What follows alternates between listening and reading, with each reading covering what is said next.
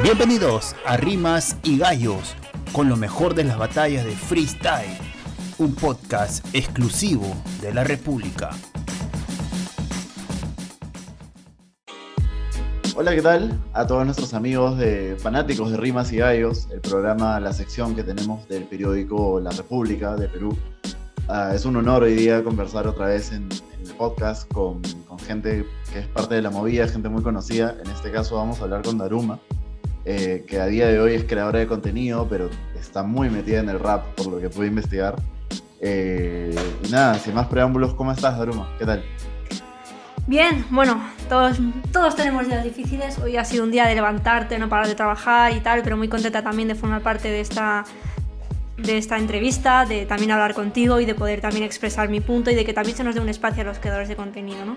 Te agradezco nombre, mucho. En nombre de todo el equipo te agradecemos también por, por estar aquí. Eh, la primera pregunta que quería hacer, yo sé que muchos deben conocerte por, por lo que son las batallas de freestyle, porque es algo muy viral, pero sé que tienes una pasión bastante grande hacia el rap, este, antes que las batallas de freestyle en sí, por más que sean una rama, ¿no? Mi pregunta sería, ¿qué significa el rap para Daruma? Pues bueno, yo empecé a, hacer, a escuchar rap cuando yo tenía 8 años y de hecho el primer tema que yo escuché fue el tema de Nats, el de Mi Ángel, que además yo no entendía de qué era rap, veía la cara de Nach y decía, ay, qué señor más mayor. y mi hermana me puso ese tema y, leches, estaba en la cama tumbada boca arriba y empecé a llorar. Y es la primera vez que lloro por un tema, tenía 8 años, y poco a poco el rap se convirtió en un refugio. Cuando yo sufría bullying y también me sentía muy incomprendida por la gente de mi instituto, pues eh, era como que las únicas personas que podían llegar a entenderme era la gente que me rapeaba al oído, ¿no? En unos altavoces o en unos auriculares. Entonces se llegó a convertir en mi refugio, en mi esperanza de hacia dónde, hacia dónde quería llegar, hacia dónde quería ir, un, un, un, sentido, un sentido para mi vida, se convirtió en un sentido en mi vida. Y bueno, eh, luego ya empecé en mi canal de YouTube, que se torneó un poco hacia las batallas, pero la base de todo siempre ha sido para mí el rap. O sea, quiero decir, yo esto lo hago por una enorme y muy, muy flamante pasión hacia el rap, que al fin y al cabo es lo que más me gusta. De hecho, no, no, sé si, si me vas a corregir, pero me parece muy interesante. Yo soy muy fanático de Game of Thrones. Este, y hay un rap tuyo sobre Game of Thrones que me encantó. en su momento lo escuché. Eh, ¿También te gusta jugar con eso? Incluso con Valorant, ¿puede ser? ¿También? Sí, de hecho, así? a ver, tengo varios temas, pero no los he publicado más que dos, ¿no? El primero es el de Juego de Tronos, y cuando terminó Juego de Tronos, pues decidí hacer un... Me gustó tanto la serie que hice un tema en honor a Juego de Tronos. Bueno, que la verdad, a ver, la letra, la letra lo veo ahora y digo, hostia, la letra me gusta mucho. Eso sí, el rapeo, pues bueno, siempre hacía alguien su primer tema, pues es un poco plofi flufli, ¿no? Pero luego hice el tema de Valorant para un concurso de Valorant concretamente y ese sí que me gustó mucho, aunque me he dado cuenta con el tiempo de que no he conseguido plasmar lo que realmente quería decir en el, con, con, la letra, no, no, se ha entendido el mensaje que quería dar.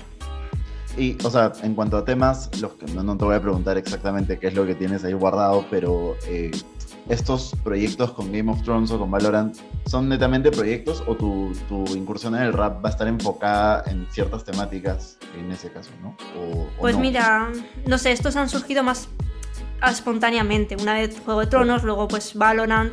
Realmente yo tengo cosas guardadas que yo creo que debería sacar. Por ejemplo, tengo un tema de hablando sobre la muerte de hace años que me inspiré en el round de proof de, de los secretos de Sócrates. Él escribe un, un, round sobre la muerte y eso me inspiró mucho y decidí escribir yo mi propia letra sobre la muerte, ¿no?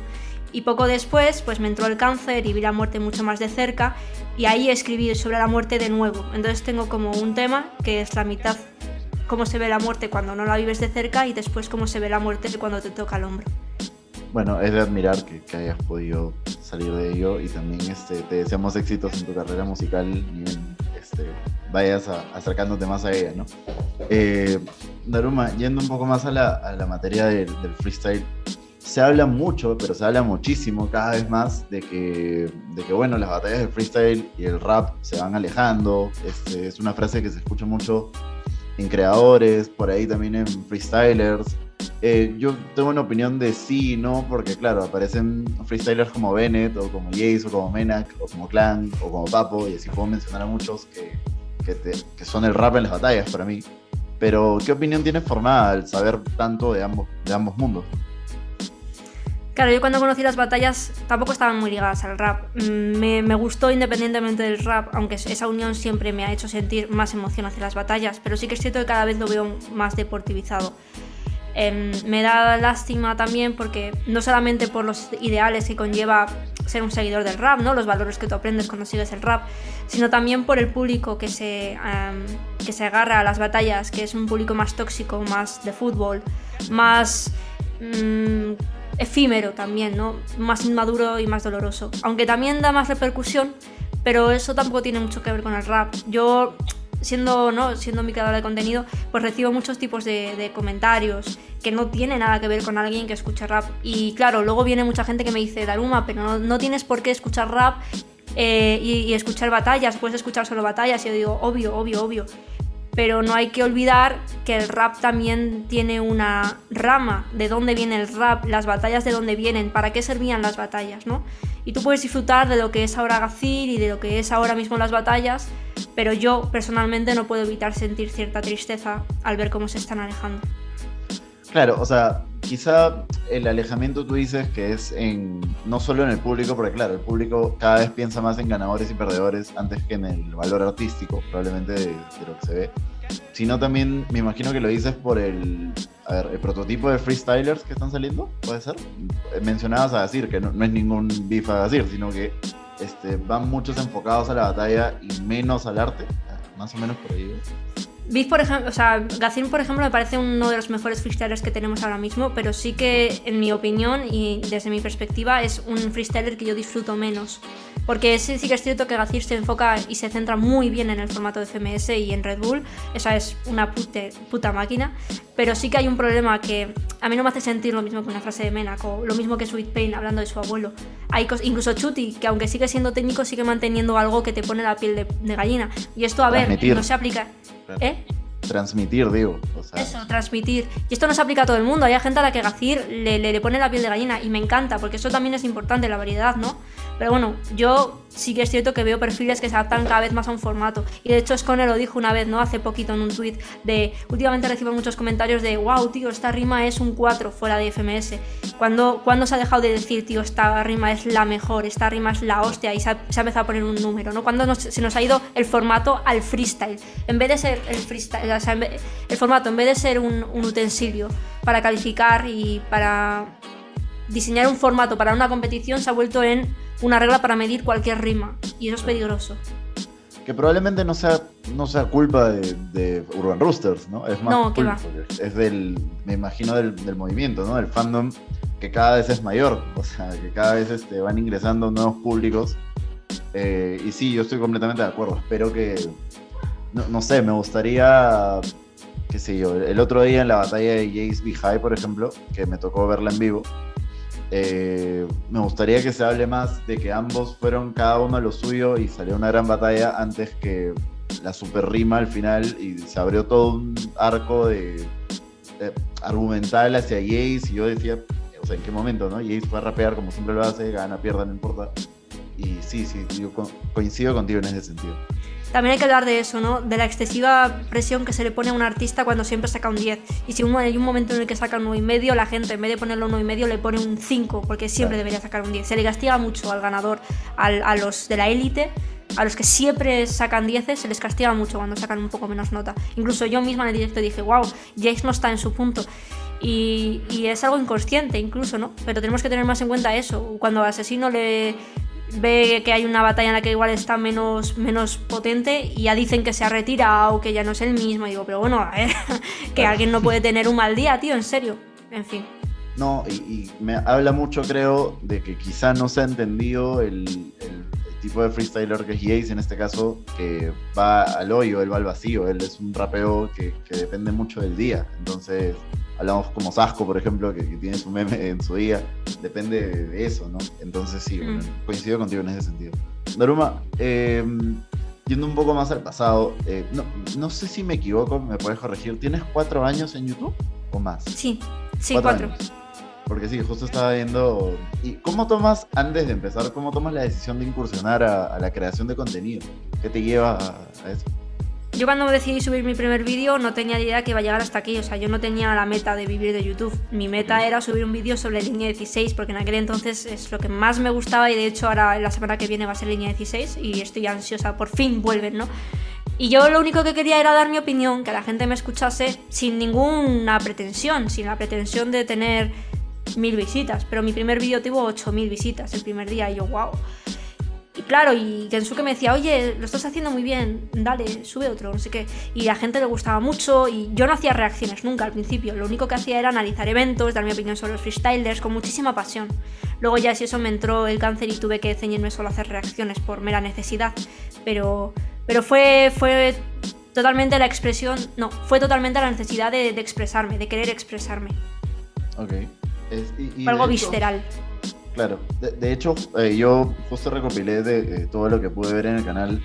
Hay análisis de MCs, que es un análisis de Papo, me parece, este, de competencias, eh, hay blogs, hay reacciones, está, bueno, la, categoría tan famosa ahorita que es Pispa el experto, me parece. Este, sí. Hay debates, hay rap, hay todo. Pero no sé si coincides conmigo, y creo que te lo escuché el otro día en un debate. Eh, a pesar de que haya todo eso, tú sientes que todavía no encuentras tu camino exacto, ¿no? En, YouTube y en Twitch, ¿puede ser? ¿Estoy en lo correcto? ¿Por ahí? Sí, sí, o sea, yo creo que esto nos pasa a todos, ¿no? Que llegamos un poco a una meta y sentimos que aún falta algo. Y claro, puede ser que hace unos años mi meta fuese estar donde estoy ahora, pero sí que es cierto que igual yo veo muchas batallas todos los días y me gustaría, aparte de ver batallas, también poder entretener a la gente pues cuando a videojuegos, ver películas, que no se me malinterpreten, no es porque no disfrute las batallas, pero poder aportar más cosas, siento que puedo hablar de muchas cosas. Entonces, pues eh, me gustaría también ser youtuber de, múltiples cosas y además sacar mi música, pero es lo que más me está costando, sacar mi propia música. Bueno, pero creo que tienes igual ya un público que, que estaría dispuesto a recibir esa música, ¿no? O sea, te has ganado un colchón, me parece, de, gente que yo creo que va a escuchar. Yo al menos te voy a escuchar. Entonces me imagino que muchos, muchos lo harán. Este, sí, o sea, aparte que creo que post pandemia eh, el mundo del freestyle se llenó, no se llenó de creadores, o sea, suena mal, ¿no? Decir que se llenó de creadores de contenido, pero creo que es verdad. O sea, tuvo, mucha, tuvo mucha gente, entonces tienes que encontrar un diferencial. O sea, y yo creo que al menos con, con la categoría de Pispa el experto lo encontraste, pero al mismo tiempo, claro, creo que necesitas ese impulso para hacer algo tú sola y que pegue de la misma forma que Pispa el experto, ¿no? Porque al final viene alguien en, eso. Igual te felicito. Sí, quiero, una gran quiero brillar. Quiero brillar yo por mí misma, ¿no? Porque, a ver, lo de Pispa el experto se me ocurrió así. Fue una cosa y, además desde el primer momento sentí que, era una cosa que, tenía que hacer, que me nacía del alma. Y lo empecé a hacer y obviamente es algo del que estoy muy orgullosa, pero también siento que, que quiero hacer más cosas. Quiero, pero no solo de batallas, ¿no? Siento que quiero aportar mucho más, pero sí, quiero brillar por mí misma. Ok, y dentro del mundo del freestyle, del rap, eh, pero yo diría más del freestyle, ¿qué hay un debate eterno, pero ¿qué lugar crees tú que, se merecen los, los, creadores de contenido? Este, porque bueno, ustedes muchas veces le dan viralización a, a freestylers este, o, a distintos eventos. Eh, y muchas veces se dice, no, de que al final los protagonistas son ellos, que yo estoy de acuerdo, pero ustedes están consiguiendo que, que la viralización de esto aumente. Entonces, ¿qué lugar le darías tú a, a los creadores, ¿no? En, en, tu caso particular. Yo creo que los creadores de contenido son necesarios para que el freestyle esté siendo tan viral como lo es ahora mismo. Quiero decir, em, hay muchos freestylers que están enfadados con los creadores de contenido porque no estamos haciendo las cosas como creen que deberíamos, pero sí que es cierto que creo que nosotros también aportamos muchísimo al freestyle, aunque crean que no.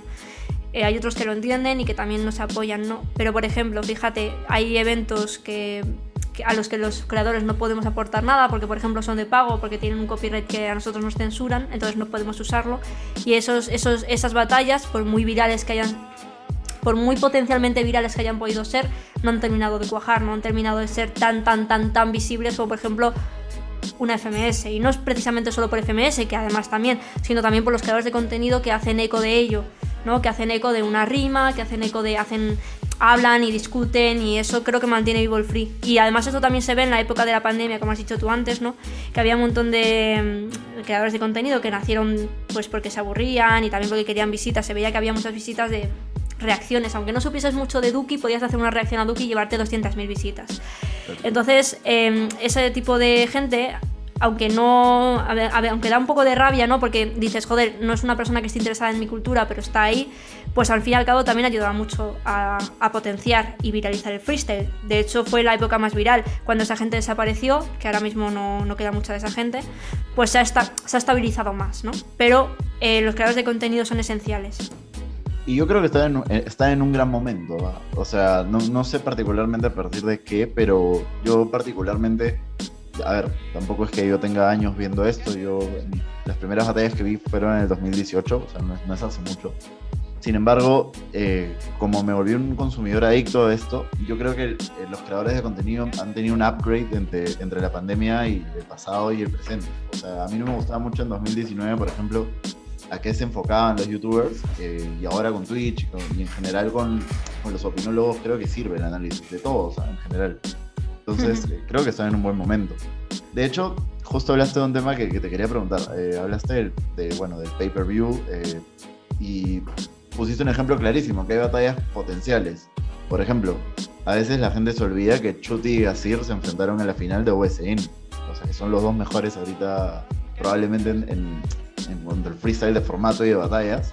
Creo que están por encima de todos. Entonces, eh, justo ahorita están en medio de la polémica de, de, God Level y lo que se acaba de denunciar ayer. Eh, ¿Qué opinión tiene formada respecto del pago para ver batallas? Claro, God Level 2 vs 2 acaba de anunciar de que para poder verla pues tendréis que pagar, ¿no? O sea, tendremos que pagar. A ver, yo puse un corazoncito roto en Twitter porque me llamó la atención. Yo hice un vídeo de hecho apoyando lo de la USN, hice un vídeo defendiendo lo de la USN porque sí que es cierto que me parece un paso importante para que más empresas puedan invertir en esto y más gente pueda vivir de esto, ¿no? Porque es una profesionalización. De hecho también lo han dicho mucho en Twitter ahora, ¿no? El, estamos muy acostumbrados a que todo sea gratis y no y tenemos que también quitarnos la tirita y aceptar que tal vez haya que empezar a pagar por esto. Eh, al igual que al principio ibas a un evento de Rosalía cuando estaba creciendo y ahora que ha crecido tienes que pagar, eso lo decía Capo.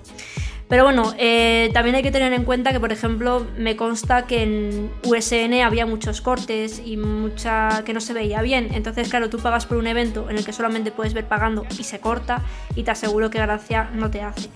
Y, y, vale, estaré de acuerdo con la parte que acabo de decir, ¿no? De la profesionalización y todo, pero también habrá que ser consecuente con las habrá que aceptar las consecuencias, habrá que aceptar que al ser de pago pues habrá mucho público potencial que no conoce el freestyle que no va a llegar al freestyle. ¿Por qué? Porque no va a pagar por algo que no conoce. habrá gente que sí, que apoya el freestyle y dirá, vale, yo quiero ver a Chuti porque sigo a Chuti y le quiero ver en esta batalla. Pero la gente que no está muy convencida o la gente que también da muchas visitas, a pesar de que no sea gran fan de esto, no va a estar. Entonces creo que esto también es una cosa que puede hacer que el freestyle baje un poco de repercusión o baje. Sobre todo, sobre todo lo unimos con los de creadores de contenido. Si los creadores de contenido no tenemos permiso para hacer ningún tipo de vídeos o contenido sobre, lo que, sobre las batallas que van de pasar, por muy importantes que sean, son batallas que van a estar ahí y van a morir enseguida. USN, réplica, por ejemplo, que fue unos batallones increíbles que fue hace poco y mm, no se ha hablado mucho de ello tampoco. Y te aseguro que si se nos hubiese, si se nos hubiese dado permiso, eh, hubiese habido mucho más bombo. Ok. O sea, eh, estás más para el no que para el sí, por así decirlo. No creo que todo sea blanco y negro, no creo que sea tan fácil como sí o no, ¿no? Yo te doy mis dos razones. Hay un poco de sí, que es guay porque se, se profesionaliza, pero no sé si el freestyle está tan asentado y, tal, y está listo como para hacer ese cambio ahora. Tal vez habría que haber esperado un poco más.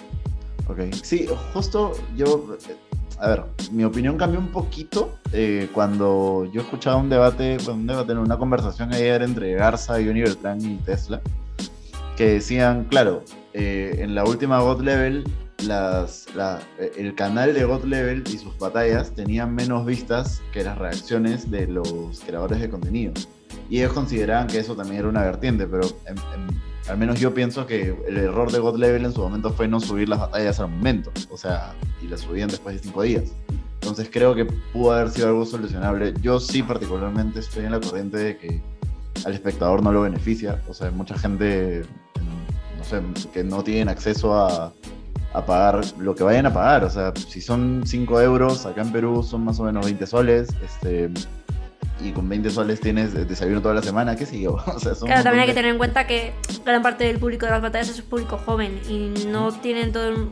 Cuando eres joven no tienes 5 euros casi nunca. O sea, yo cuando era joven para comprarme unas zapatillas de 20 euros tenía que ahorrar. Entonces, mm, no lo sé, lo veo más complicado. no, y acercarte al, papá que no, que no ve batallas y decirle, papá, dame... Oye, papá, ¿me puedes dar 20 soles para ver a gente insultarse? Claro, te va a decir, sí. sí. sí. Sí, sí, comprendo, en ese sentido sí, sí estoy de acuerdo. Pero bueno, a ver, lo que estaba, eh, lo, de, lo de las visitas, lo de Gold Level, creo que Gold Level podría haber tomado una medida tan sencilla como, por ejemplo, la que hace Urban Roosters con la Network, que pone una norma que es que, por ejemplo, pues para usar su contenido en YouTube tienes que esperar tres días desde que se sube el oficial, ¿no? O tienes que poner la página web en la descripción, todo eso. Pues yo creo que Gold Level tenía que haber subido la batalla nada más haber ocurrido y poner ese tipo de normas. Y de esa forma sigue teniendo, a los, sigue teniendo a los creadores de contenido promoviendo sus batallas y además eh, está contento con los resultados. Ok, sí, en realidad sí estamos en la misma vertiente en ese sentido. Eh, Naruma, saliendo un poco de eso, eh, yo, yo te vi, honestamente, la primera vez que, que, pude, este, que pude verte en, YouTube, en este caso, fue en aquel no, no, sé si fue cuando tuviste el, programa con tu profesora de canto, ¿puede ser? o, sí. o en Freestyle Forum, que estuviste con Bennett, con Asier. En, uno de esos videos fue la primera vez que te vi. Y me quedé pensando, bueno, Urban Roosters te invitó, me imagino. Eh, ya tienes esa cercanía, quizá con Red Bull también. Mi pregunta es si Daruma en sí tiene un objetivo, eh, no como creadora de contenido, sino si tienes un objetivo dentro del mundo del freestyle. Eh, qué sé yo, ser juez, juez en algún evento o, ser caster de alguno, no, no sé, en general. ¿Tienes algún objetivo dentro del freestyle? Sí que me gustaría, por ejemplo, ser caster. Eh, de hecho, ya he mandado bastantes indirectas por Twitter a Red Bull, ¿no? que me lleven de caster a, a, Red Bull Internacional o que me tengan en cuenta para esas cosas porque creo que tengo potencial y creo que lo haría súper bien. Em, y me molaría, tío. ¿Como jueza? O sea, este... Como caster. No, no, no ya digo. Como, como comentarista, como jueza. Pues tendría que, tendría que pensarlo, por ejemplo. Eh, no puedo dar muchos detalles, pero sí que me están preguntando para ser jueza en una competición que me interesa bastante. Y, a ver si me, me, gusta. O sea, llevo muchos años viendo freestyle y creo que estoy suficientemente cualificada como para votar una batalla. No, y has votado ya, de hecho, batallas en, tu canal, ¿no? En el FMS. Sí. visto. Sí, Ok, pero sí te gustaría entonces entrar, salir un poco de la creación de contenido y ser parte directamente de un evento en particular. En este sí, sobre todo que, me veo súper capaz. De hecho, de, semanalmente o cada dos semanas suelo aparecer en el canal oficial de Urban Roosters de Twitch comentando y entrevistando a diferentes freestylers, Garza, Force, hemos entrevistado a varios y se me, creo que se, tengo pues eso, facilidad, que me gusta. Eh, no solamente entrevistadora, ¿no? Caster, tal, yo creo que sí. Bueno, ojalá, ojalá se te. Este, guiño, guiño, Red Bull. Claro. Guiño, guiño. Llévame a México. estoy seguro que después de lo de las etiquetas en YouTube nos van a ver. O sea, ya no solucionado el canal. este, saliendo un rato de eso también, eh, Daruma, yo particularmente pienso que si bien eh, el hip hop tiene unos valores de unión y todo, eh, últimamente se ve en redes sociales una toxicidad bastante complicada que todavía se observa, bastante machista hacia, por ejemplo, Sara Socas. Eh, en realidad yo estoy cansado de ver TikToks donde sale Sara, no por Sara, sino por los comentarios. Em, y a raíz de esto salió una pregunta en Red Bull hacia Maritea, una pregunta que fue viral, no sé si te acuerdas, en la que yo sí estuve de acuerdo en gran parte de la respuesta porque creo que creo que todos somos iguales y las mujeres deben ser valoradas por su nivel y no por ser mujeres, en eso estoy de acuerdo. Pero también creo que Maritea sí representa una corriente femenina dentro del freestyle, porque al final, no sé si sucede mucho en España, pero yo particularmente sé que en Perú y en Sudamérica eh, el machismo es bastante fuerte y en la movida mucho más. Entonces, eh, ¿qué, opinión tuviste en su momento de, la respuesta? Y no sé, ¿cómo valoras actualmente la, la figura femenina dentro del freestyle? A mí me parece que Maritea dijo todo lo que tenía que decir y que sinceramente si yo estuviese en su lugar también lo hubiese dicho. Cuando solamente por el hecho de ser chica tengas que tener la obligación o te impongan ya el hecho de tener que representar algo que no tienes, porque simplemente quieres ser freestyler, pero tienes que ser la representación femenina, porque sí, porque eres mujer, eso también me parece algo que se excede, ¿no? No hace falta. O sea, tú eres freestyler y, haces freestyle. No tienes que ser la representación de nada. Que podrás estar inspirando a chicas y tal, pero que no giren tu personaje en torno a eso, porque si no, no estás girando tu personaje en cuanto a lo que quieres, que es el freestyle. Y yo, por ejemplo, a ver, como creadora mujer, que no hay muchas, creadoras chicas es una puta mierda. ¿Se puede decir palabrotas? Sí, sí, no, dale, no pasa nada. Es, es, una puta mierda, o sea, es una puta mierda. porque tanto a Sara, a mí, a Marité, a Roma, Bloody, un montón de chicas, y hay un montón, ¿no? pues a todas. Kiara y Malena, por ejemplo. Kiara, Malena, es que hay un montón, o sea, todas son geniales. Pues a todas tenemos que pasar primero un filtro porque somos chicas. El público es mayormente masculino. Tenemos que demostrar que sabemos y luego decir nuestra opinión, porque al ser chicas, hay mucha gente que da por hecho que sabemos menos de rap, y esto es así.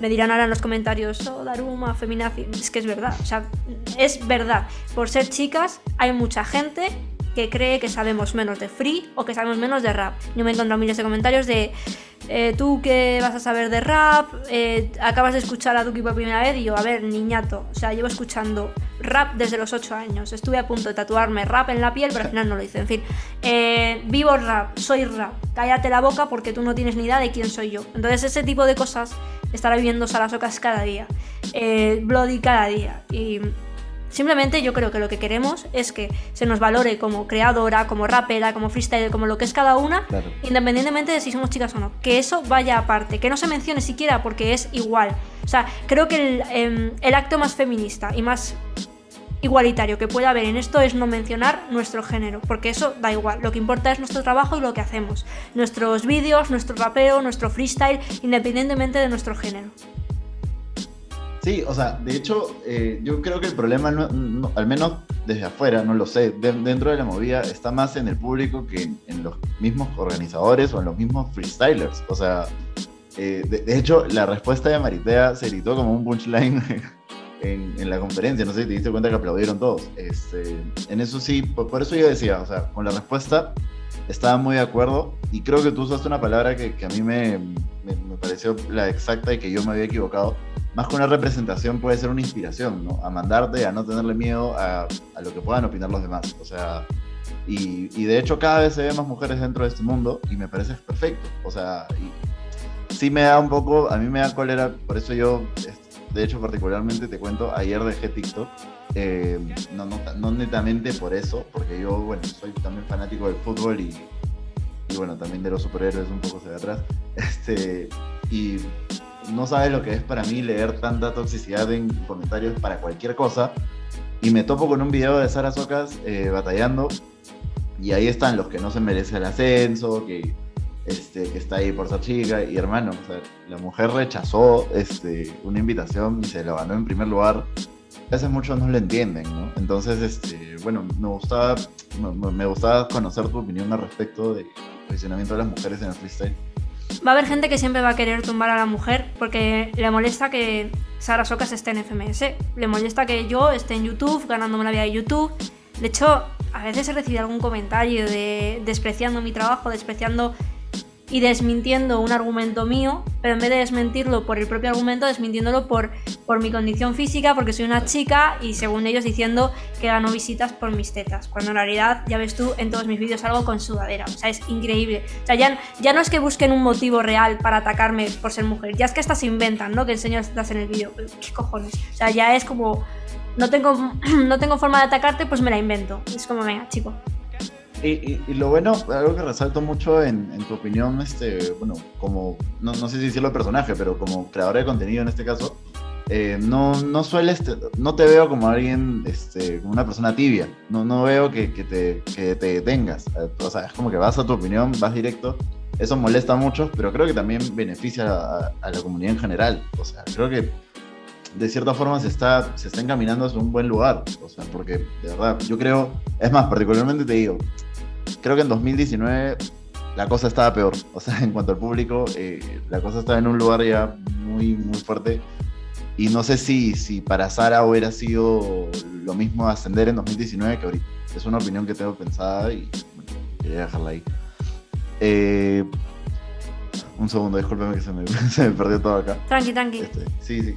A ver, saliendo un poco de broma del panorama general, eh, bueno, nosotros somos un medio peruano y y a partir de ello sí tengo una preguntita nomás.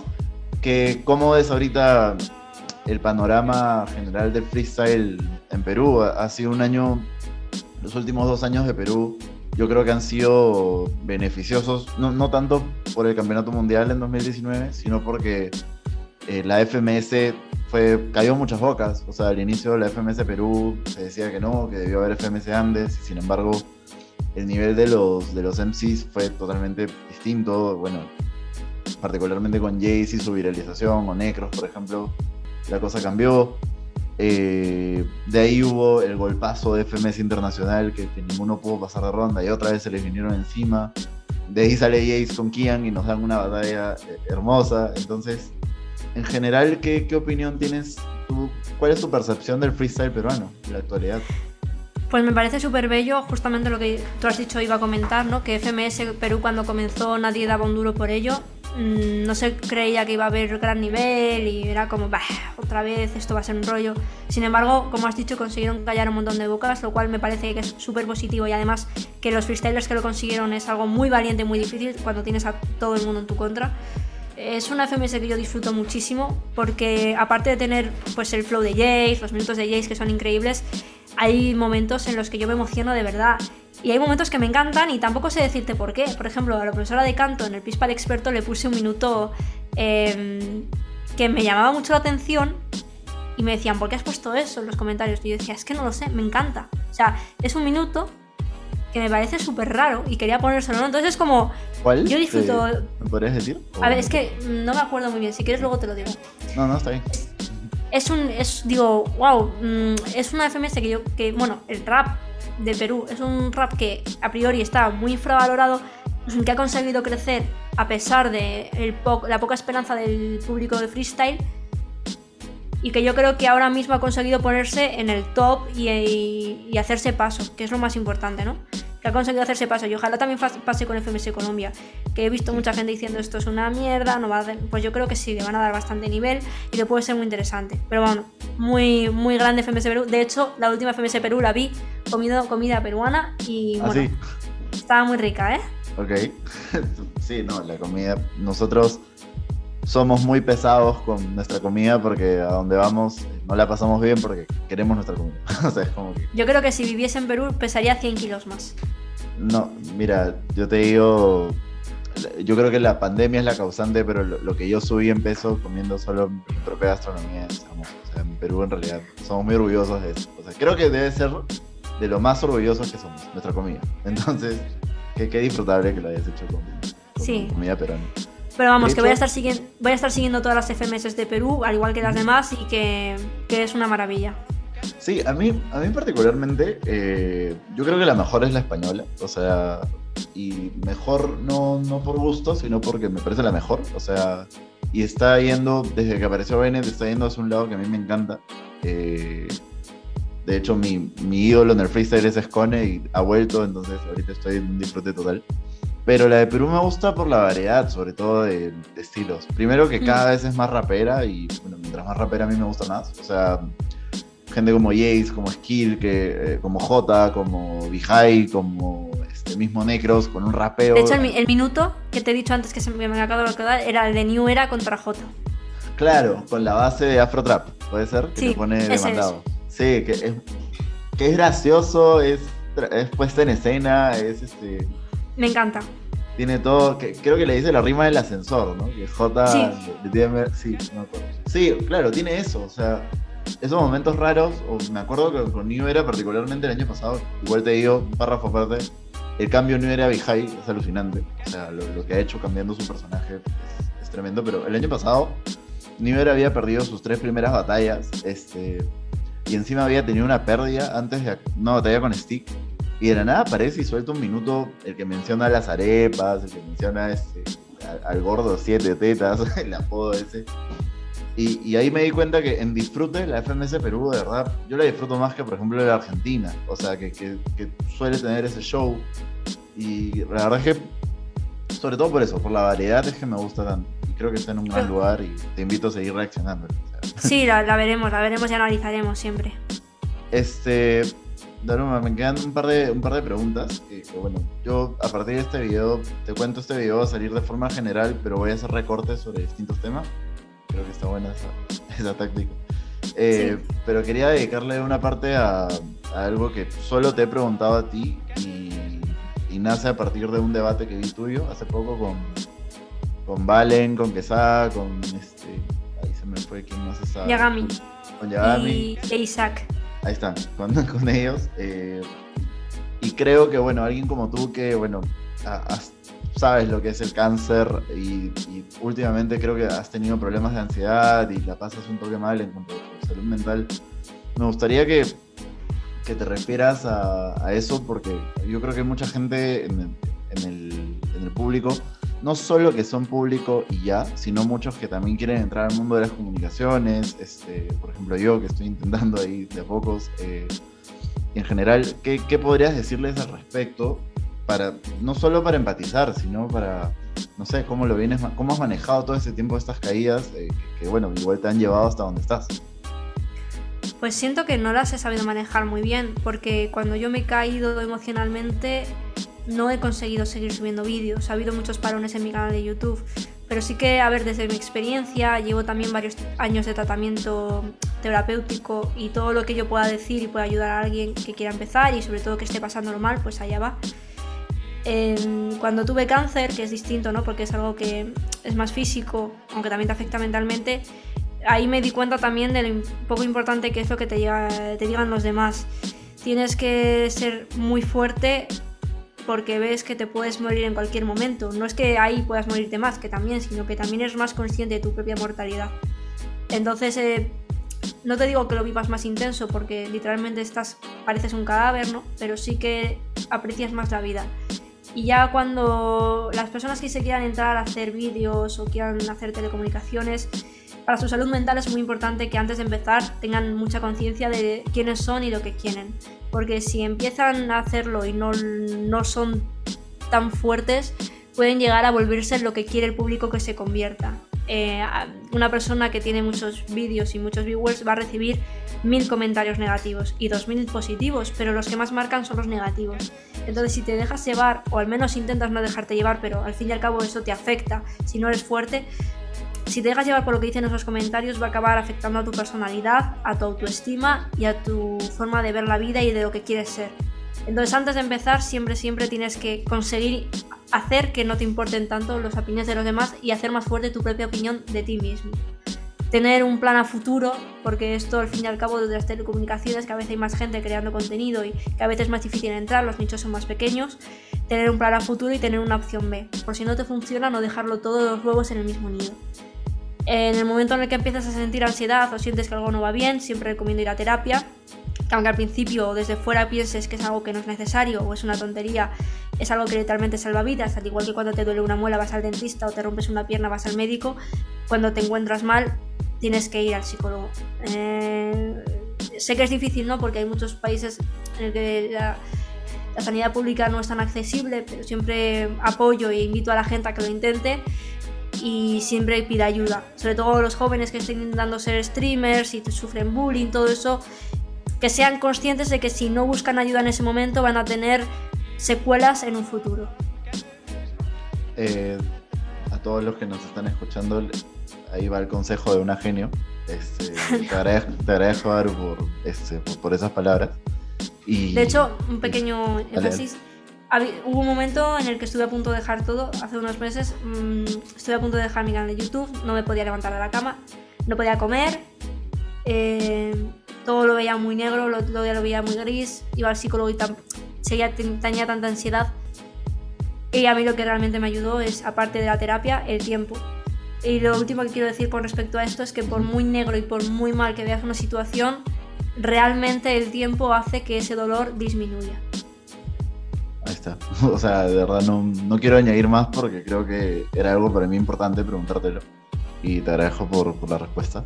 Eh, y nada, algo que le pregunto a todos al final es si, si, tienes algo, a ver, si me comí alguna pregunta, porque a veces hay muchos que son entrevistados y dicen, pues me hubiera gustado que me pregunte esto.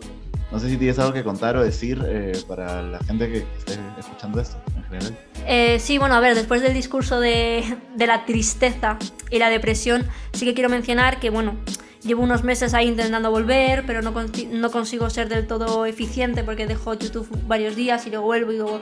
Entonces lo que he hecho es contratar a un editor que voy a empezar a trabajar con él. De esa manera también me obliga a mí misma ¿no? a seguir haciendo vídeo diario y a estar más presente en las redes y en el panorama. Así que yo pues quiero anunciar que que estoy esforzándome mucho en volver a, tope, bueno, ya estoy a tope, ¿no? Pero en estar más presente que antes incluso y en trabajar más, sacar nuevo contenido, más fresco, más interesante, en no ceñirme solo a las reacciones y también a dar siempre mi opinión. Muy importante para mí siempre dar mi opinión porque al principio sobre todo me, me la guardaba mucho, ¿no? A veces. Entonces quiero desarrollar más mi persona. Bueno, gente, ahí está este Daruma anunciando lo que se viene, que lo vamos a ver más seguido entonces en, en YouTube y en toda, bueno, en Twitch también, ¿no? Estás también sí, en Twitch. En ambas plataformas este, digitales. Eh, bueno, primero anunciar, antes, antes de despedirme de Ruma, anunciar que esta entrevista no solo va a estar en YouTube, va a estar en Spotify, va a estar este, en la web de la República. Para todos los que nos conocen, saben este, de, lo grande que, que, es la República y va a estar ahí la nota, más de una nota probablemente. Daruma, a ti te cuento que te voy a mandar todas esas notas. Este, Gracias. Y nada, eh, cerrando este episodio de, Rimas y Gallos, gracias Aruma por estar aquí, por, aceptar la invitación eh, y agradecemos a todos por, sintonizarnos. Nos estamos viendo. Espera, había una pregunta más, ¿no? No, no, no. Esta era la última. Ah, la, la, última pregunta era que si yo quería que me formulases otra pregunta. Oh, bueno, claro, o sea, más que formular una pregunta, si había algo que querías decir, pero. Ah, creía que eso era... te, ¿Te gustaría que te formule otra pregunta? No sé. No, pero ¿puedo preguntarte yo algo? Pregúntame, sí, claro. Eh, no sé, esto es una movida que me acabo de inventar yo. Em, ¿qué, ¿Hacia dónde vas tú? ¿Qué quieres hacer? Uy, en general. Porque me has dicho, ¿no? Me has dicho que quieres que, quieres que te dé un consejo sobre la ansiedad, comunicación. ¿Qué quieres ser creador de contenido? ¿Hacia dónde quieres ir? Uy, te has puesto nervioso. Sí, no, estoy. Hace calor, estamos en, Lima, está complicado. Eh, bueno, yo estudio periodismo y yo estoy en el periodismo. Tengo un emprendimiento, una página de fútbol y al mismo tiempo estoy en el mundo del freestyle gracias a, mi trabajo en el periódico. Espero algún día ser una figura de, las comunicaciones digitales, sobre todo. Eh, es, mi, es lo que yo busco. Eh, muchas veces me han dicho que, que, estoy bien en el lado de, entrevistar a las personas, entonces quizá me enfoque en ese sentido. Eh, y no, así como tú, no, no, me, no, me, gustaría enfocarme en un solo campo, puede ser el fútbol, que, que es mi vida, mi pasión, pero un gran gusto que tengo también es este, el del freestyle en este caso, y también el, bueno, el cine, sobre todo el cine geek, te, darás cuenta atrás que soy un poco fanático de, bueno, soy lector de cómics y también este, del cine en general, entonces no sé a dónde me lleve la comunicación, honestamente, eh, estoy dando mis primeros pasos. Pero bueno, a dónde voy creo que es eso. Me ha sorprendido la verdad con la pregunta, pero creo que esa es la mejor respuesta que puedo darte. Mucha suerte en tu camino. No, y éxitos a ti de parte de todo el equipo. Ahora sí me despido, ya la despedí, la hice muchachos, pero me vuelvo a despedir. Y gracias por estar aquí, Aruma, una vez más. Un abrazo muy grande, gracias por invitarme. Esto fue Rimas y Gallos, con lo mejor de las batallas de freestyle Síguenos en Spotify, iBox, Google Podcast y las redes sociales de la República.